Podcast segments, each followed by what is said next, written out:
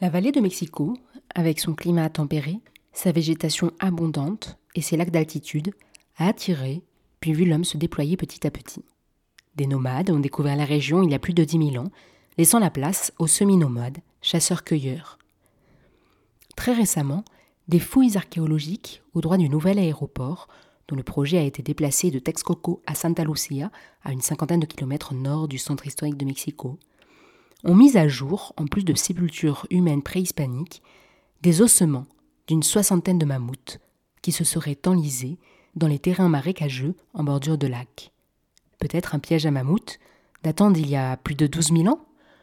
Quoi qu'il en soit, cette découverte permettra sans doute de préciser les premières occupations humaines de la vallée. Le climat et les lacs ont été propices à l'agriculture, et donc à la sédentarisation. Des villages, de grands villages, puis des cités ont été bâtis, amenant l'homme à diversifier ses activités, à s'organiser socialement, religieusement, en inventant des histoires, des mythes pour donner un sens à leur implantation à cet endroit, à établir des liens avec les autres villages et cités plus lointaines, des liens commerciaux, militaires, culturels aussi, jusqu'à l'arrivée des Espagnols, qui viendront conquérir, bousculer, détruire, pour réorganiser un nouvel équilibre selon leurs propres règles, très différentes de celles des habitants déjà établis.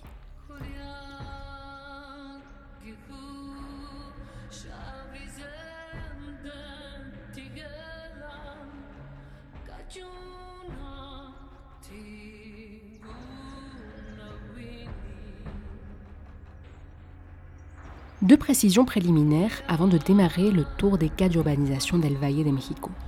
La première, tout au long de cet épisode, l'usage du conditionnel sera souvent de rigueur, tant les hypothèses sont nombreuses et les sources fiables rares. Si les Espagnols ont procédé à une réduction, pour ne pas dire annihilation, et à un remplacement culturel ayant brouillé certaines traces qui auraient pu aider à une reconstitution de l'histoire préhispanique, il était déjà répandu dans les civilisations mésoaméricaines de modifier ou occulter la réalité pour la falsifier et la faire correspondre au mythe. Au service des idéologies et des religions, multiples et variées, quand on voit la dense ramification des ethnies amérindiennes. Des contradictions dans des récits recueillis au début de la colonisation et la remise en cause de certains faits par des fouilles archéologiques l'attestent. Deuxième précision, ou plutôt prologue concis.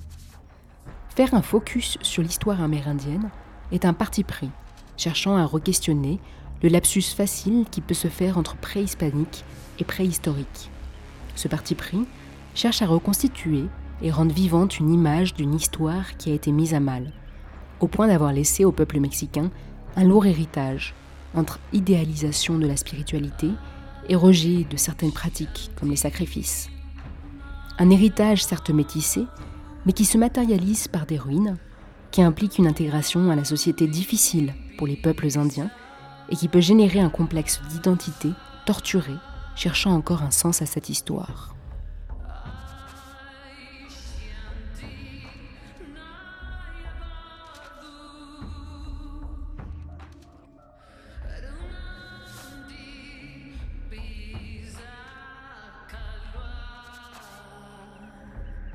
Le premier exemple est Tlatilco.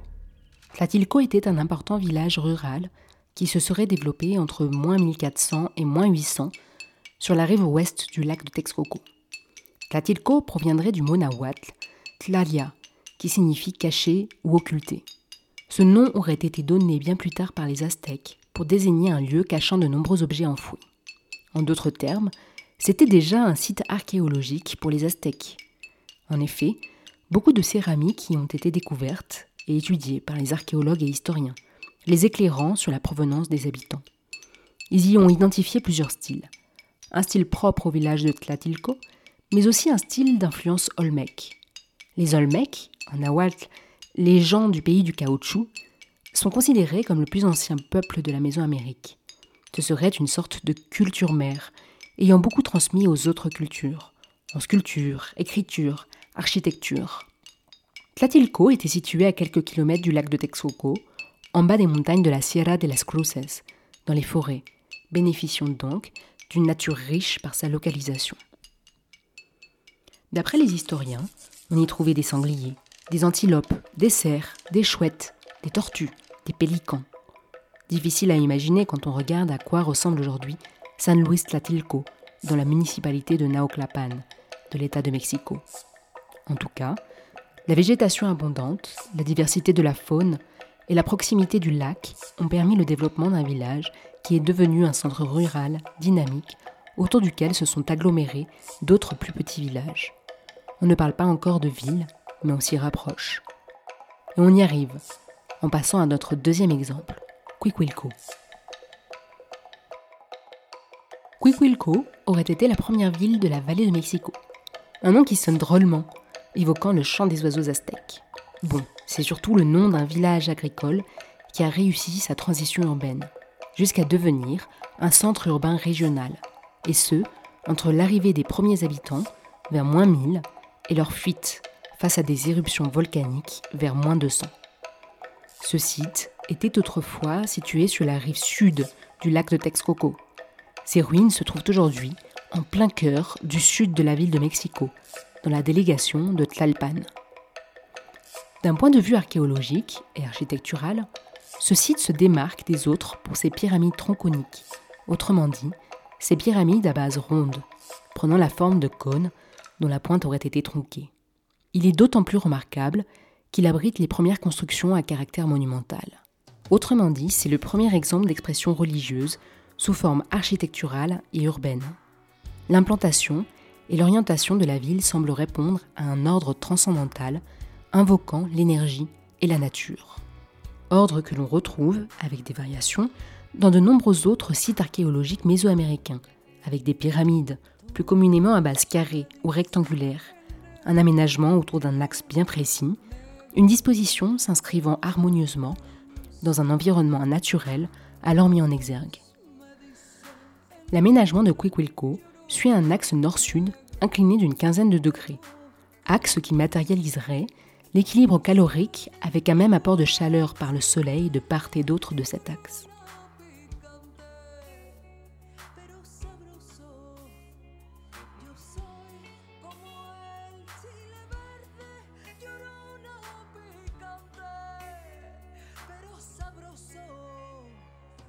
À son apogée, entre moins 600 et moins 400, la ville se serait étendue sur 400 hectares et aurait abrité de l'ordre de 40 000 habitants. Le déclin et l'abandon de Quiquilco ont très certainement été provoqués par les éruptions du volcan Xitl, crachant d'abord des pluies de cendres, laissant le temps aux habitants de fuir, puis projetant de la lave. Les habitants se seraient réfugiés à Toluca à l'ouest ou à Teotihuacan au nord, alors en plein développement. La ville a finalement été ensevelie par la lave, s'étalant sur 80 km. Ce champ de lave existe toujours, il s'agit du Pedregal de San Angel. Pedregal voulant dire terrain pierreux en espagnol. Il constitue une zone particulière de la ville de Mexico, aujourd'hui urbanisée, mais ponctuée par de grandes surfaces d'espaces encore sauvages, même si encerclées par des routes et des bâtiments. Son urbanisation a tout de même tardé jusqu'à la moitié du XXe siècle, commençant doucement avec des projets paysagers et artistiques de Luis Barragan et de Diego Rivera, entre autres et se poursuivant plus âprement avec des constructions liées aux Jeux olympiques de 1968 et à la cité universitaire, qui se trouve un peu plus au nord. Aujourd'hui, le site archéologique est enserré dans la ville, bordé par le croisement de deux des principales infrastructures de Mexico, l'Avenida Insurgentes et l'Anillo Periférico. La très forte croissance de Mexico dans les dernières décennies du XXe siècle a mis en péril les ruines, pourtant relativement bien conservées par la lave. Certaines zones ont été modifiées, voire détruites par des projets de développement immobilier que se sont arrachés les promoteurs immobiliers, les terrains prenant de plus en plus de valeur. Dans les années 80 puis 90, les centres commerciaux et récréatifs se sont multipliés dans cette zone, cherchant à attirer les classes moyennes supérieures installées dans la zone résidentielle des Jardines del Pedregal. On trouve ainsi, à proximité directe de la zone archéologique, qui n'est qu'une petite partie de la superficie de l'ancienne cité, deux vastes centres commerciaux, le Perisur et le Plaza Quiquilco in Bursa. Ce n'est malheureusement pas le seul site archéologique qui a souffert de la suprématie immobilière des centres commerciaux en Mexique. En effet, un autre, bien plus renommé, a connu les mêmes déboires face au grand distributeur américain Walmart, qui a réussi à obtenir une autorisation en 2004 pour construire un centre commercial au sein de l'une des zones archéologiques. Ce site, c'est notre troisième exemple, et c'est Teotihuacan.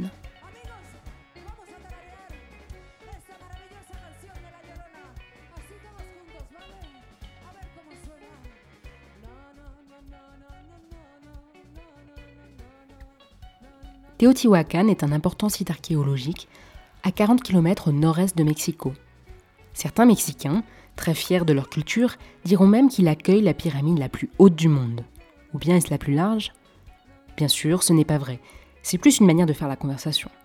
En tout cas, le site regroupe bien les plus grandes pyramides mésoaméricaines, la pyramide de la Lune et la pyramide du Soleil, qui sont au cœur d'un centre cérémonial à couper le souffle. La hauteur et le nombre de marches à gravir ajoutés à la force du soleil à cet endroit, n'y sont pas pour rien. Beaucoup de mystères planent sur Teotihuacan. L'origine des fondateurs est mal connue. Peut-être des Totonacs provenant de Puebla et du Veracruz à l'est, ou peut-être des Otomis du centre du Mexique.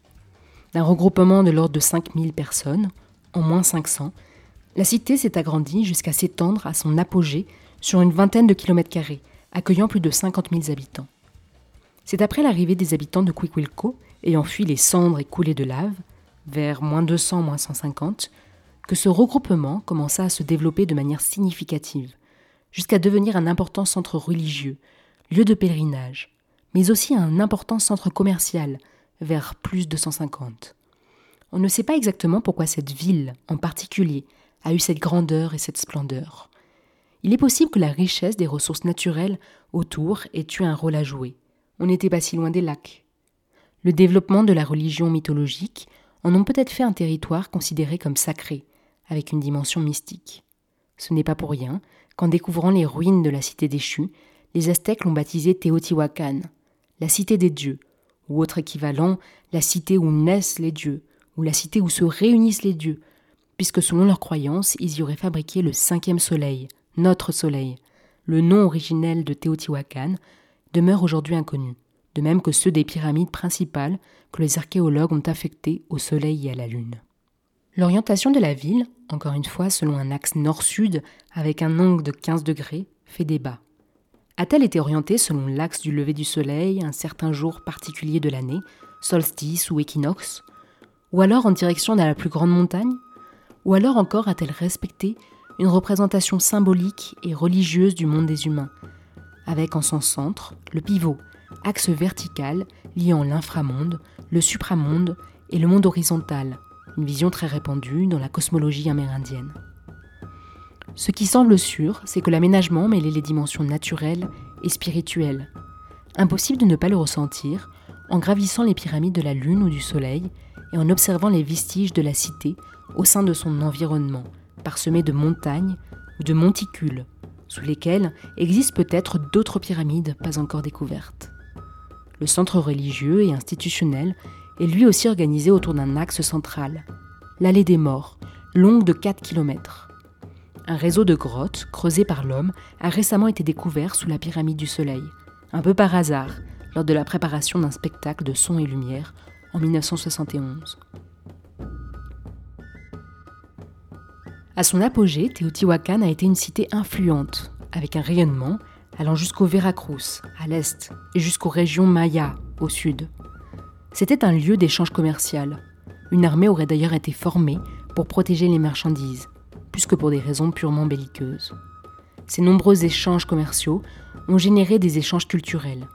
Teotihuacan était une ville multiethnique, une ville cosmopolite, dirait-on aujourd'hui, dans laquelle se côtoyaient Nawa, Otomi, Totonac, Zapotec, Mixtec, Maya, où autant de langues étaient parlées. Des quartiers spécifiques ont été discernés lors des fouilles archéologiques. Il y avait le quartier Maya, le quartier Mixtec, le quartier Zapotec. Et tout ce beau monde commerçait joyeusement. Fait étonnant par la suite, les archéologues constatent la réduction de la superficie de la ville, mais un accroissement de la population qui aurait alors dépassé les 100 000 habitants. Il y aurait donc eu une forte augmentation de la densité, accompagnée de la reconstruction de la ville sur elle-même à partir de 650, commença le déclin de Teotihuacan, qui durera un siècle jusqu'à sa réduction en un reliquat de quelques milliers d'habitants, occupant plus que 1 km. On ne connaît pas aujourd'hui la raison exacte de ce déclin. Épidémie, séisme, invasion Deux scénarios semblent avoir la préférence des historiens. Deux scénarios qui se seraient peut-être combinés. D'une part, une surpopulation conduisant à un épuisement des ressources naturelles facilement disponibles, et d'autre part, la rébellion des classes et ou des peuples opprimés, voire rivaux. Le centre cérémonial aurait été pillé et incendié. Les archéologues s'accordent sur le fait que Teotihuacan n'a pas été abandonné du jour au lendemain, mais ce serait plutôt la cité rayonnante, concentrée et influente qui aurait cessé d'être petit à petit. La concurrence avec d'autres peuples, prenant de plus en plus de pouvoir dans la région, a eu son rôle très certainement. Des peuples qui ont par la suite cherché à s'approprier des restes culturels des ruines de Teotihuacan. C'est ce qu'ont fait les Mexicas, fondateurs de Mexico Tenochtitlan, les Acolua de Texcoco et les Tepanec d'Azcapotzalco. Puis les Espagnols ont organisé la population qu'ils y ont trouvée autour de couvents franciscains et dominicains pour former les villages de San Juan de Teotihuacan et de San Martín de los Piramides, qui existent encore aujourd'hui. L'autre site archéologique majeur de la Cuenca de Mexico, c'est Tula, situé au nord de la ville de Mexico, dans le sud de l'État d'Hidalgo. Tula, ou Toyan, porte le nom d'une ville légendaire de la mythologie mésoaméricaine, la Toyan Mítica, gouvernée par le dieu Quetzalcoatl, littéralement serpent à plumes, dieu de la lumière, de la vie, de la fertilité, de la civilisation et de la connaissance. Un dieu central que l'on retrouve dans toutes les mythologies mésoaméricaines. La Tula mythique était une cité empreinte de sagesse, érudite, pacifique, et où était cultivé du coton coloré et bien sûr le meilleur des maïs. Il n'est absolument pas dit que les deux coïncident. Tula, le site archéologique, et Tula, la capitale légendaire. Bien au contraire. Toyan est aussi un terme utilisé pour désigner les grandes cités, comme Tula, bien sûr, de son nom complet Toyan Sicocotitlan, mais aussi Cholula, dans l'état de Puebla, ou Toyan Chololan, et bien sûr Toyan Teotihuacan.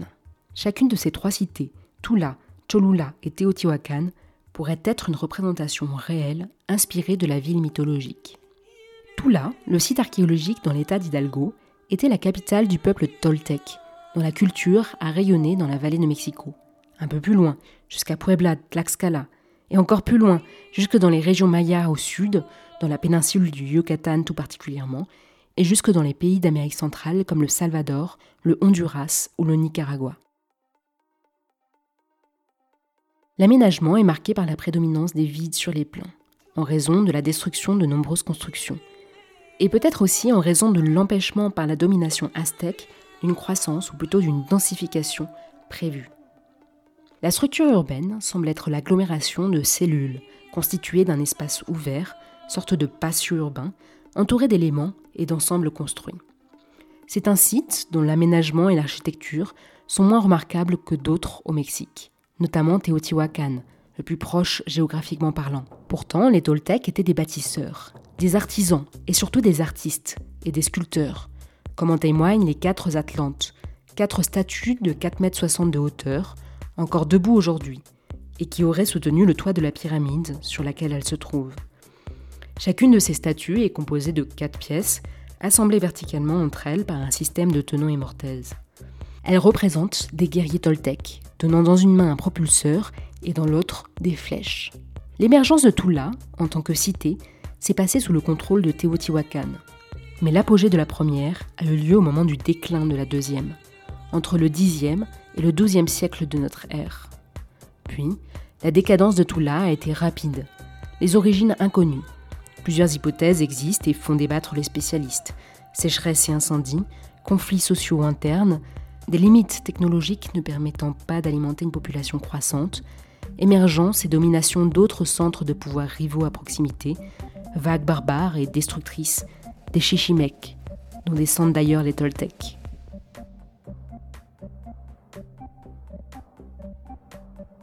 La culture toltèque est le résultat d'un métissage, d'un mélange étonnant à l'image de la culture mexicaine. C'est surtout une absorption de plusieurs influences par les Chichimecs. En Nahuatl, Toltecatl est synonyme de maître bâtisseur ou artisan et par extension de métropolitain ou personne civilisée. Par cette étymologie, les Toltecs s'opposent aux Chichimecs, leurs ancêtres, désignant des tribus semi-nomades originaires du nord-ouest de Mexico. Ces derniers étaient des chasseurs-cueilleurs belliqueux, qualifiés de sauvages par les Espagnols. Et surtout, ils ne s'étaient pas urbanisés, contrairement aux Toltecs.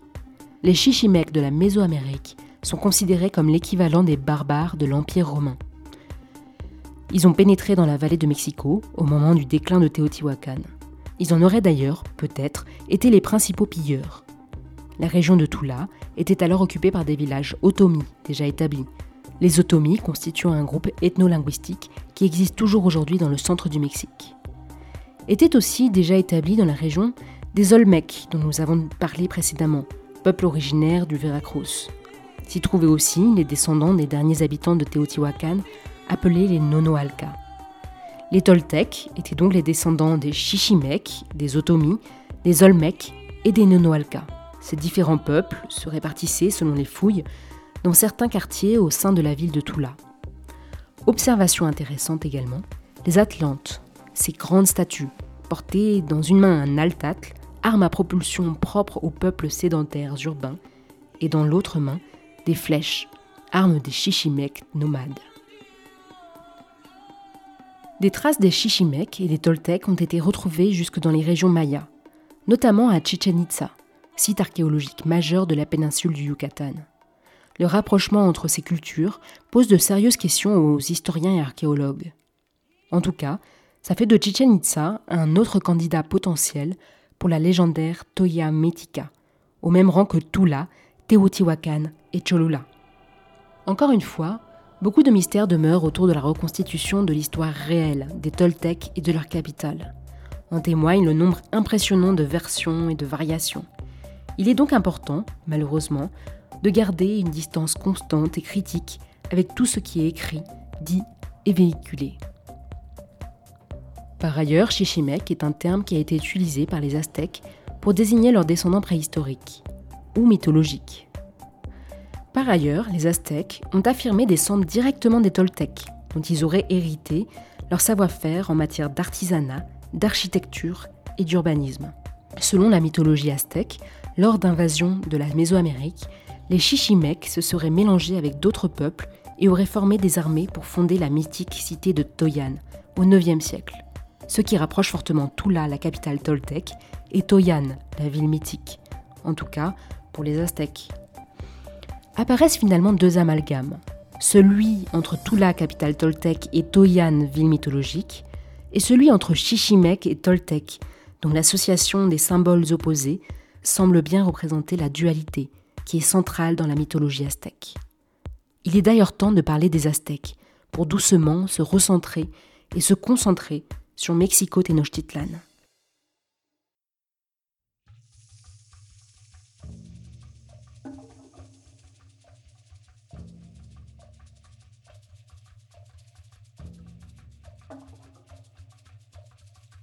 Les Aztèques, les Mexicains, les Tenochcas, les trois désignent à peu de différence près les habitants de Mexico Tenochtitlan. Les Aztèques viennent d'Aztlan, leur cité d'origine selon la légende que nous allons voir. Les Mexicas se sont établis à Mexico et les Tenochcas à Tenochtitlan. Mexico et Tenochtitlan désignant la même ville. Passons les discussions étymologiques cette fois, car beaucoup trop d'hypothèses s'affrontent. Comme on l'a dit, les Aztèques auraient une double origine. Toltec et Chichimec. Ils auraient notamment hérité de la culture des fondateurs de Tula. Aztlan est une cité mythique aztèque que les Mexicas auraient fui.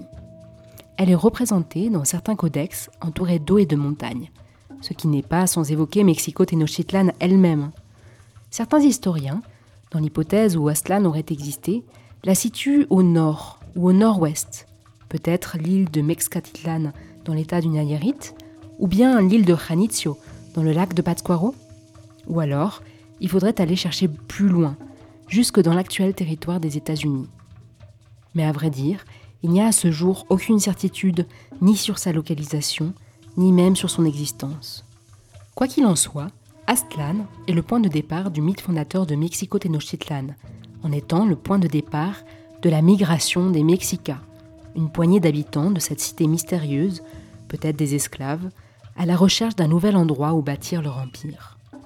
Ce peuple aurait quitté Aztlan, conduit par le dieu Huitzilopochtli, dieu tribal de la guerre et du soleil, principal protecteur du peuple aztèque. Huitzilopochtli ordonna au groupe de ne plus s'appeler Aztèques, mais Mexica, et de marcher vers de nouvelles terres pour y établir leur propre cité.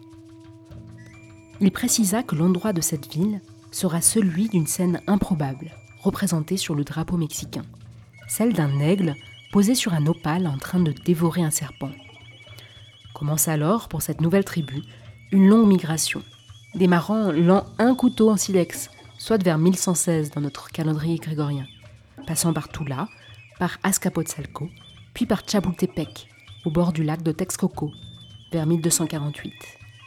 Le présage de la scène du repas de l'aigle se déroula sur une petite île du dit lac, et Mexico Tenochtitlan y fut fondé en l'an de maisons, vers 1325, un jour de solstice d'été et d'éclipse lunaire. La région n'était pas tout entière à eux. Au contraire, elle était déjà bien habitée.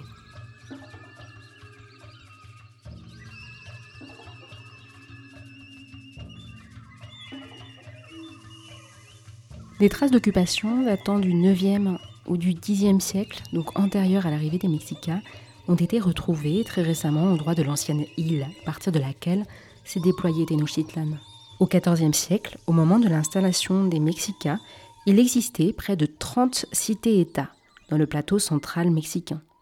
Ces cités-États, ou Altepetl en nahuatl, étaient des unités ethniques, territoriales et politiques. Mexico-Tenochtitlan était la cité-État des Aztèques, mais préexistait Azcapotzalco, la cité-État des Tepanèques, qui aurait eu l'envergure d'une capitale intellectuelle de l'Empire aztèque sous le règne de Netzahualcoyotl, architecte et poète, protecteur des arts et des sciences. Azcapotzalco est aujourd'hui une délégation au nord-ouest de la ville de Mexico. Culhuacan, la cité-État des Toltecs qui se sont disséminés dans la vallée après la chute de Tula. Culhuacan était situé sur ce qui est aujourd'hui la délégation de Iztapalapa, au sud-est de la ville de Mexico. Les Mexicas ont d'abord été sous la domination des Culhuacas. Ils ont choisi comme premier chef un membre de cette dynastie. Puis ils sont tombés sous la domination des Tepanèques d'Azcapotzalco, qui les auraient d'ailleurs expulsés de Chapultepec à leur arrivée, en les poussant vers des zones plus marécageuses, jusqu'à aller à l'intérieur du lac. Les cités-États, pour gagner en puissance militaire et en étendue d'influence et de domination, ont cherché à établir des alliances. L'Empire aztèque, tel que l'ont connu les Espagnols, s'étendant sur la majeure partie du centre du Mexique, était en fait l'empire dominé non pas par Mexico-Tenochtitlan, seul, mais par une triple alliance entre trois cités-États, dont Mexico-Tenochtitlan. Plusieurs triples alliances se sont succédées, en fonction des conflits, des accords, des ennemis communs. La dernière s'est constituée suite à la défaite d'Azcapotzalco. C'était l'alliance entre Mexico-Tenochtitlan, Texcoco et Tlacopan. Texcoco était la cité-État des Acolois, située sur la rive est de l'ancien lac du même nom. Tlacopan était la cité-État des Tepanèques, auparavant vassal de Azcapotzalco. Aujourd'hui Tacuba, quartier situé à cheval entre les délégations de Miguel Hidalgo et de Azcapotzalco, à l'ouest de Mexico. La Triple Alliance avait comme fonction principale de résoudre les conflits entre les différentes cités-États à l'intérieur de leur empire. La répartition des tribus, payées par les territoires conquis, aurait été très inégalitaire entre les trois alliés. Mexico-Tenochtitlan recevait plus de la moitié, Texcoco plus d'un tiers et Tlacopan le reste, donc assez peu. En moins de 200 ans, de 1325 à 1521, les Aztèques ont transformé une petite île marécageuse propice aux scènes mystiques en véritable cité lacustre. Au moment de l'arrivée d'Hernán Cortés, les Mexicas étaient le peuple le plus puissant de la Mésoamérique. Et Mexico Tenochtitlan était, selon le conquistador lui-même, la plus belle ville du monde, une nouvelle Venise, une Venise aztèque, au cœur d'un vaste empire. Vaste, mais fracturé, et les Espagnols le comprendront très vite en s'engouffrant dans les fissures. Tlaxcala va accepter de s'allier et de grossir les troupes d'Hernán Cortés, déjà guidée par la Malinche, indienne ayant préféré tourner le dos à son peuple pour appuyer les Espagnols. D'autres suivront au fur et à mesure des manœuvres et de l'avancée des Espagnols. Même certains nobles de Texcoco au sein de la Triple Alliance trahiront les Tenochcas.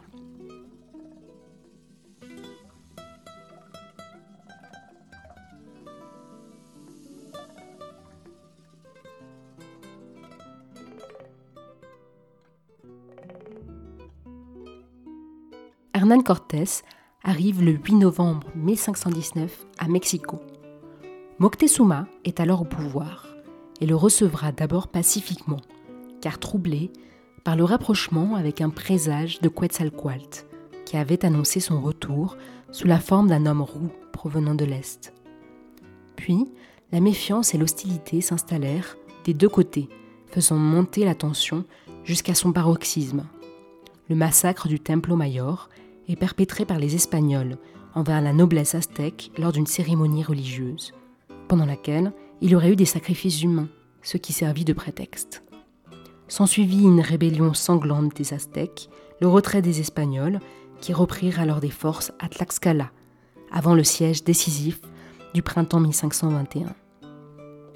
C'est une conquête qui aura pris moins de deux ans, une rapidité qui s'explique par différentes raisons. Comme on l'a dit, les dissensions internes ont permis des alliances stratégiques entre les Espagnols et les peuples indigènes, comme les Tlaxcaltèques de Tlaxcala, les Totonacs, les Otomis. Ces alliances ont fait grossir les rangs des Espagnols. Aux 400 conquistadors qui ont accosté dans le Veracruz en 1519, se sont ajoutés plusieurs dizaines de milliers d'Indiens qui ont épaulé les Espagnols pour prendre Tenochtitlan.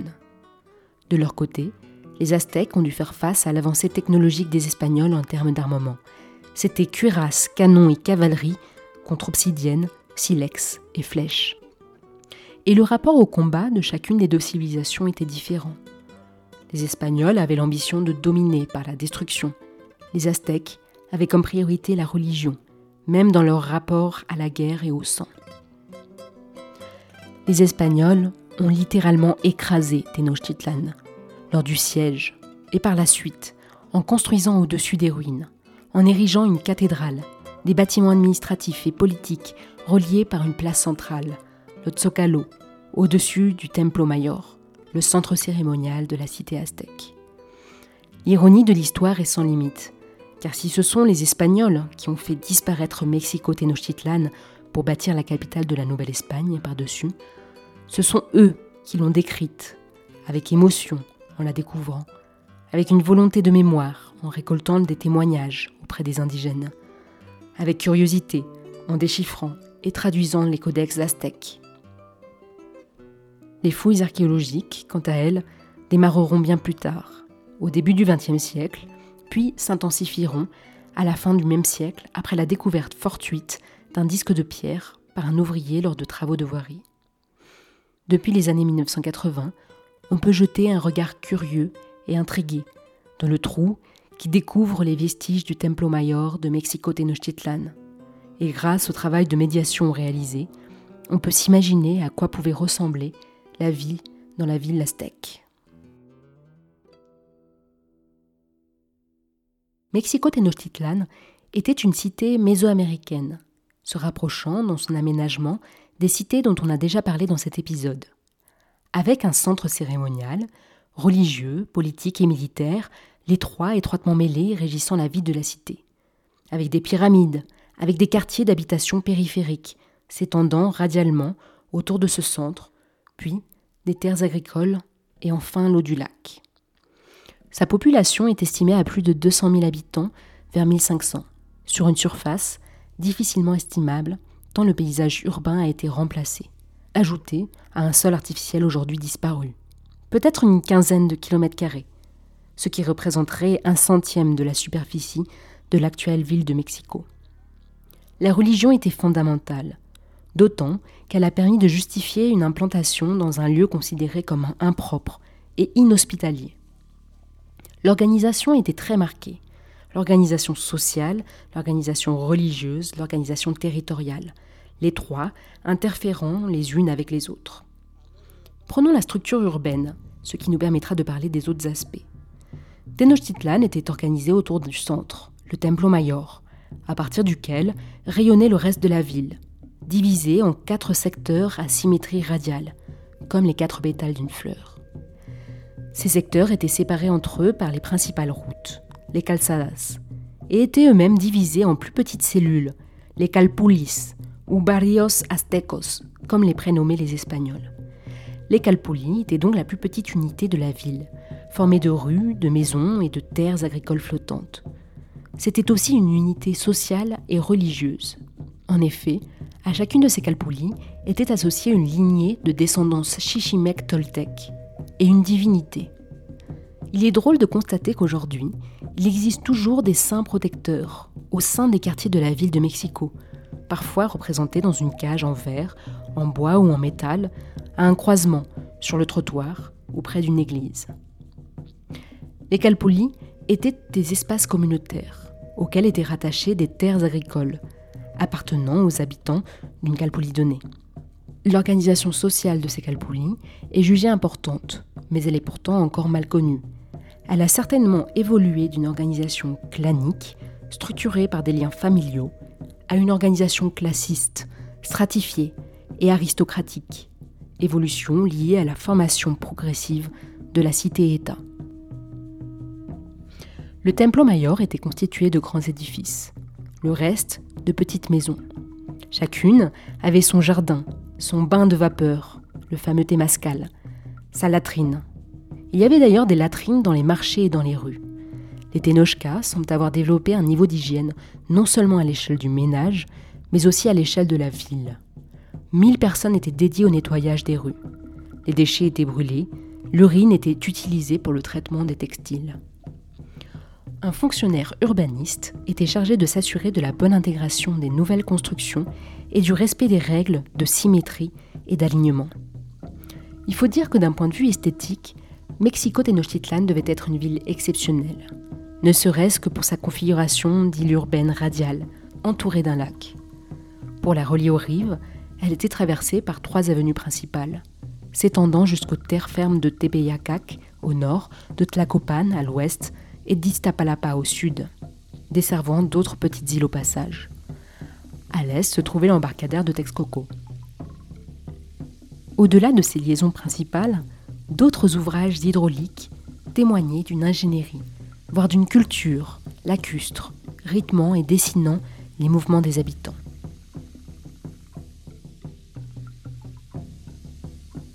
La ville a dû faire face à des problèmes inhérents à sa situation et trouver des solutions pour pouvoir se développer comme elle l'a fait.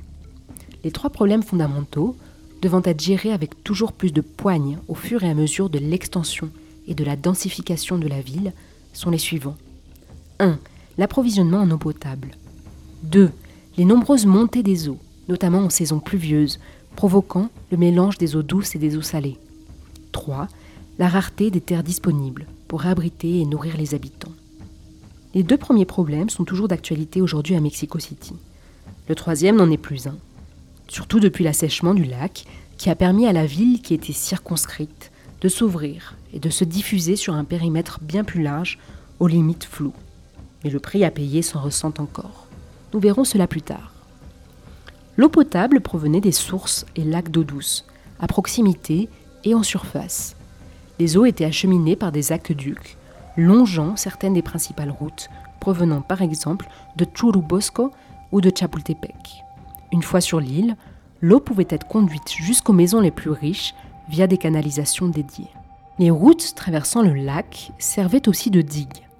El Albaradón de Natzahualcoyotl était un ouvrage qui divisait les eaux du lac de Texcoco en deux. La laguna de Texcoco à l'est, composée d'eau salée, et la laguna de Mexico à l'ouest, d'eau douce, qui entourait donc la ville de Mexico Tenochtitlan. Cette digue permettait de répondre à un enjeu important, éviter le plus possible le mélange des eaux salées et des eaux douces, et surtout éviter que les eaux salées parviennent jusqu'aux terres agricoles qu'elles soient sur les terres fermes en bord de lac ou flottantes sur les lacs. La maîtrise des eaux était subtile. Il fallait en disposer suffisamment pour une agriculture intensive tout en se protégeant au mieux des inondations. Les Aztèques ont réussi là où les Espagnols puis les Mexicains modernes ont échoué, en trouvant une manière de vivre avec le lac sans chercher à le réduire. Il y aurait néanmoins eu de véritables modifications du système hydrologique, mais pas d'altération profonde comme celle engagée par les Espagnols et achevée au XIXe siècle. D'autres ouvrages existaient, comme des vannes contre les inondations. Les Aztèques, pour protéger la ville de la considérable augmentation du niveau des eaux, ont réalisé des premières déviations de cours d'eau pour maîtriser leur débit, notamment du Rio Cuautitlan, dans la Sierra de las Cruces. Une méthode agricole a su répondre à des enjeux primordiaux d'espace et d'alimentation. Les chinampas. Ce sont des parcelles artificielles flottantes, cultivables et de forme rectangulaire, plusieurs dizaines de mètres de large sur une centaine de long. À la base de leur économie, elles ont permis aux Aztèques de dépasser leurs conditions géographiques, centrées sur une petite île circonscrite, afin de développer une ville rayonnante. Elles ont de plus permis d'augmenter et de rapprocher les terres cultivables, se trouvant sur certaines rives du lac et sur les flancs des montagnes alentours, irriguées grâce à d'ingénieux réseaux de canaux. Cette technique de création de sol artificiel a principalement été utilisée pour l'agriculture, mais également pour y construire des habitations. Les chinampas étaient faites à l'aide de bois, de pierres, de vases pris au fond du lac, de végétation aquatique. Le tout était empilé et fixé par des pieux, plus précisément des arbres, d'une espèce de sol très présente au sud de la vallée de Mexico, du nom d'Ahuejote. Leur enracinement permettait d'ancrer les chinampas au fond du lac et d'assurer leur compacité. Comme une armature naturelle, s'étendant progressivement dans l'épaisseur de la chinampa. Ce système de culture fonctionnait grâce à la capillarité, qui maintenait l'ensemble constamment humide, jusqu'à la surface pourtant hors de l'eau. Le nombre de récoltes pouvait monter jusqu'à 7 par an, grâce à un climat favorable, à l'usage de fertilisants naturels, compost à base d'excréments des habitants d'Enochka et de vases du lac. Des bactéries thermophiles volcaniques ont été découvertes dans l'eau des lacs à cet endroit, véritable machine à compost. C'est une technologie agricole qui existait déjà avant l'arrivée des Mexicains dans la vallée. Elle pouvait être combinée à une autre qui aurait été utilisée par les habitants de Teotihuacan, les milpas, qui est opposée à la monoculture, consiste à associer plusieurs espèces sur une même parcelle, comme par exemple maïs, piment et chia. Ces techniques étaient et sont toujours beaucoup utilisées dans le sud de Mexico, sur les lacs de Xochimilco et de Chalco, sur des surfaces qui auraient atteint 120 km. Dans le passé, en raison de l'absence d'eau salée à proximité, et aujourd'hui, en raison de la conservation du site, classé au patrimoine historique de l'UNESCO pour la technique, pour le respect de l'environnement et aussi pour l'esthétique. En effet, par endroits, en périphérie de la ville-île, Mexico-Tenochtitlan prenait l'apparence de jardins plantés flottants. Les chinampas étaient une solution qui a permis de conserver l'équilibre hydrologique du bassin, équilibre pourtant mis en danger par d'autres ouvrages hydrauliques, et surtout par les déviations déjà réalisées par les Aztèques, et que les Espagnols multiplieront par la suite dans une volonté de maîtriser les eaux sans chercher à s'adapter à l'environnement local. Les lacs ne seront donc pas fondamentalement altérés durant le règne aztèque, mais suffisamment pour tout de même hisser l'islote, l'îlot peuplé de nopales, de serpents et d'aigles, en une cité-État. Un aspect central de la vie quotidienne des Tenochka, fortement impacté par l'omniprésence de l'eau, était la mobilité, les déplacements. Le canot était le mode de transport incontournable.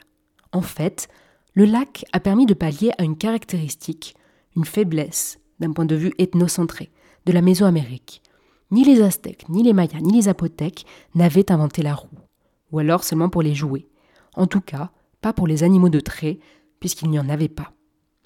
La circulation maritime des hommes, mais aussi des matériaux, a donc été une alternative très profitable. Peut-être qu'elle fait partie des facteurs qui ont permis un développement aussi rapide. Le canot était utilisé pour le transport de personnes, mais aussi de tout type de produits, et en quantité importante. Les échanges commerciaux et la communication entre les alliés de la Triple Alliance se faisaient très majoritairement par ce moyen. Le canot est donc devenu le mode de transport fondamental pour le commerce et plus généralement pour les activités des habitants de la ville, comme l'agriculture dont on vient de parler. Au quotidien, un grand nombre de canots circulaient sur le lac, estimé à près de 60 000 un jour d'activité normale. Des barges étaient dédiées à certaines activités de gestion de la ville, comme la gestion des déchets ou des excréments utilisés pour le compost. Par ailleurs, pour assurer la circulation à l'intérieur de la ville, des canaux ou acequias étaient aménagés. La voirie comportait une rue en terre pour les piétons, souvent accompagnée d'un canal pour la circulation des canaux, et parfois aussi d'un canal plus petit, sans doute d'agrément ou de gestion des eaux ménagères. La circulation dans les canaux de la ville était elle aussi très intense. Des ponts permettaient de traverser les canaux. Ils étaient retirés la nuit pour des questions de régulation du niveau de l'eau ou de stratégie militaire. Un embarcadère avait été aménagé à l'est de la ville, ou plutôt une baie où l'eau s'avançait dans la ville, laissant de la place pour y rentrer ou y ranger les canaux.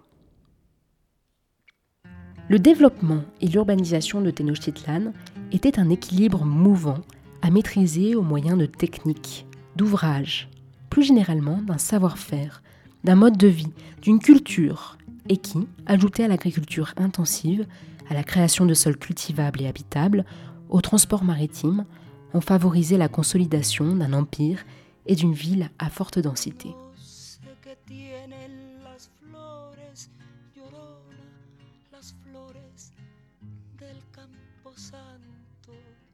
Mais attention, même si les modifications induites sur le comportement naturel du cycle de l'eau à cet endroit peuvent paraître minimes en comparaison à ce que la technique permet désormais et à ce qui a effectivement été fait jusqu'à l'assèchement de la vallée, il est important de préciser que ces modifications n'étaient pas pour autant sans conséquences. Le réacheminement des cours d'eau, les éclaircissements des forêts, le gain de terrain sur le lac, les possibles assèchements ponctuels à certains endroits, toutes ces actions auraient enclenché la longue modification du cycle hydrologique, causant par exemple l'augmentation graduelle de l'érosion et de l'intensité des crues. Malgré leur admiration devant la splendeur de la ville, les Espagnols vont enfouir Mexico-Tenochtitlan en y établissant par-dessus la capitale de la Nouvelle-Espagne. La décision est prise par Hernán Cortés en 1522 de reconstruire la ville, après de nombreux débats sur l'emplacement insulaire, lacustre et marécageux, rendant l'endroit insalubre et sujet à de nombreuses inondations. Coyoacán, Tacuba ou Texcoco avaient la préférence des partisans d'Hernán Cortés. Mais ce dernier préféra faire confiance au choix des Aztèques, qui ont élevé une cité-État qui a su résister plusieurs mois à ces tentatives d'attaque. Cependant, il donnera une image distincte de Tenochtitlan à la nouvelle capitale, en recouvrant les ruines d'un nouveau centre, issu d'un mélange de l'ancienne trame préhispanique et d'un urbanisme espagnol, beaucoup moins adapté à la situation géographique insulaire et lacustre, et plus habitué à un climat aride. Longtemps, les Espagnols souffriront des inondations, au point de penser à déménager la capitale de la colonie. Commença alors une longue période de 400 ans d'investigation, d'études et de grands travaux pour dominer les eaux du lac.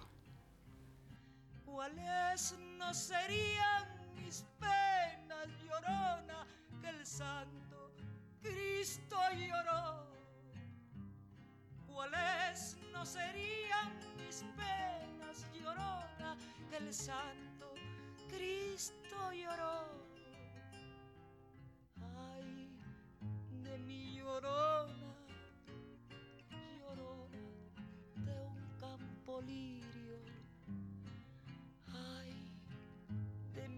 Llorona, llorona de un campo. El que no sabe de amores, llorona, no sabe lo que es martirio. El que no sabe de amores, llorona, no sabe lo que es martirio.